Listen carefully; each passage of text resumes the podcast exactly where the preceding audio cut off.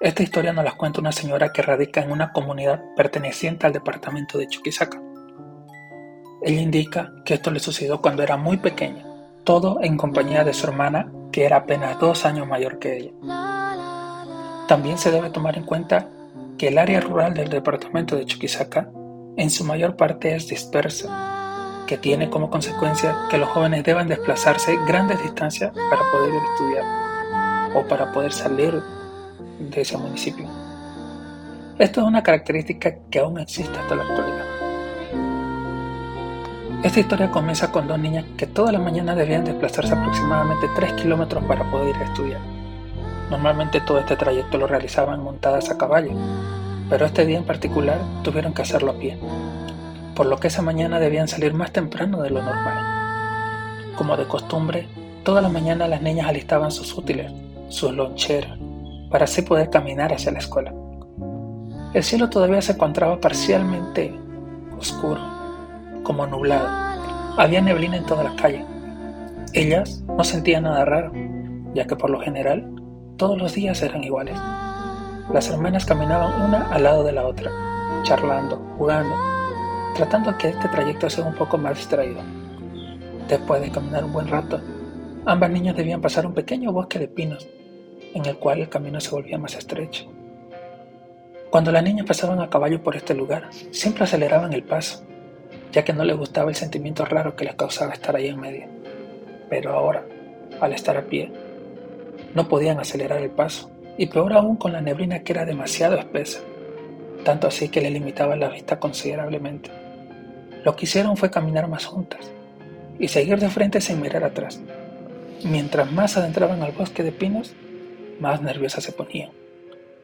Sin darse cuenta, disminuyeron la velocidad de los pasos poco a poco sentían que caminaba más lento. Entonces de repente escucha como si alguien estuviera siguiéndola. Los ruidos que hacía esta persona eran casi inaudibles, pero el sentimiento de la niña era cada vez más alto. Las niñas estaban seguras de que no habían visto a alguien seguirlo desde la casa, o por lo menos desde el camino antes de ingresar al bosque. Ambas pequeñas empezaron a sentirse observadas. Intentaron correr, pero el miedo y la curiosidad las paralizó. Querían saber quién era esa persona que venía detrás de ella.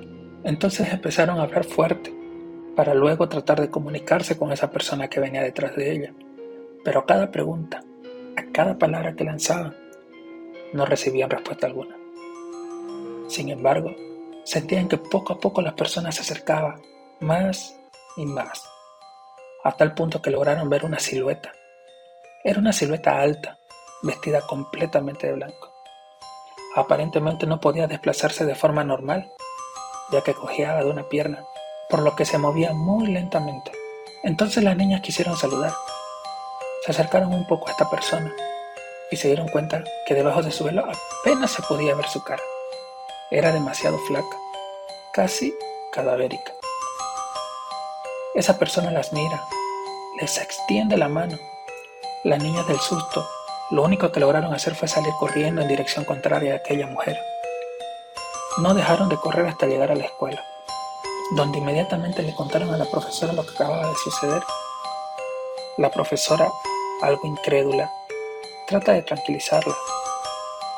Las pasa al salón de clase tratando de que lo sucedido quede atrás y las niñas se puedan distraer con los amigos.